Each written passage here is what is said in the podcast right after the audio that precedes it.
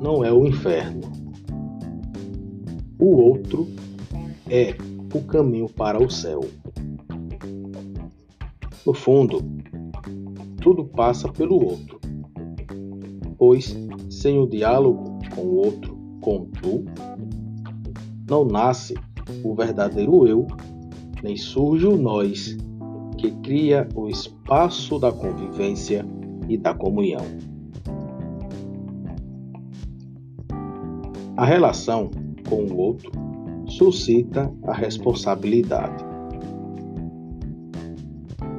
É a eterna pergunta de Caim, o assassino de Abel.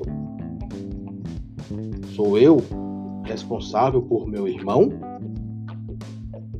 Sim.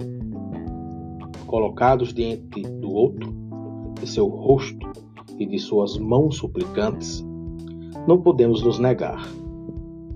Temos que responder. É o que significa a palavra responsabilidade. Dar uma resposta ao outro. É o outro que faz emergir a ética em nós. Ele nos obriga a uma atitude ou de acolhida ou de rejeição. É aqui que surge a questão do bem e do mal.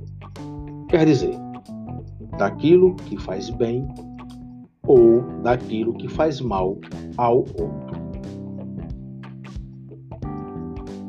Um dos maiores legados éticos da tradição judaico-cristã reside neste preceito: ama o outro como a ti mesmo.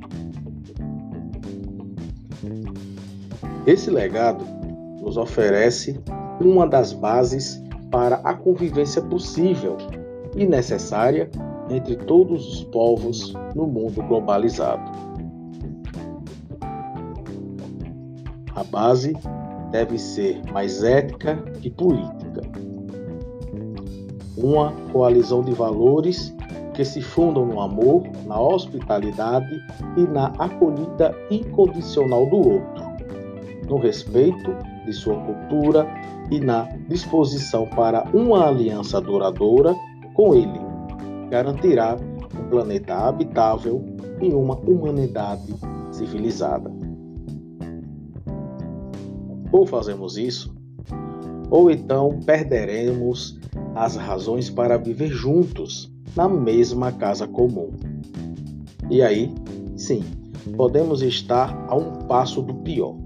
Quem sabe, fadados ao destino dos dinossauros.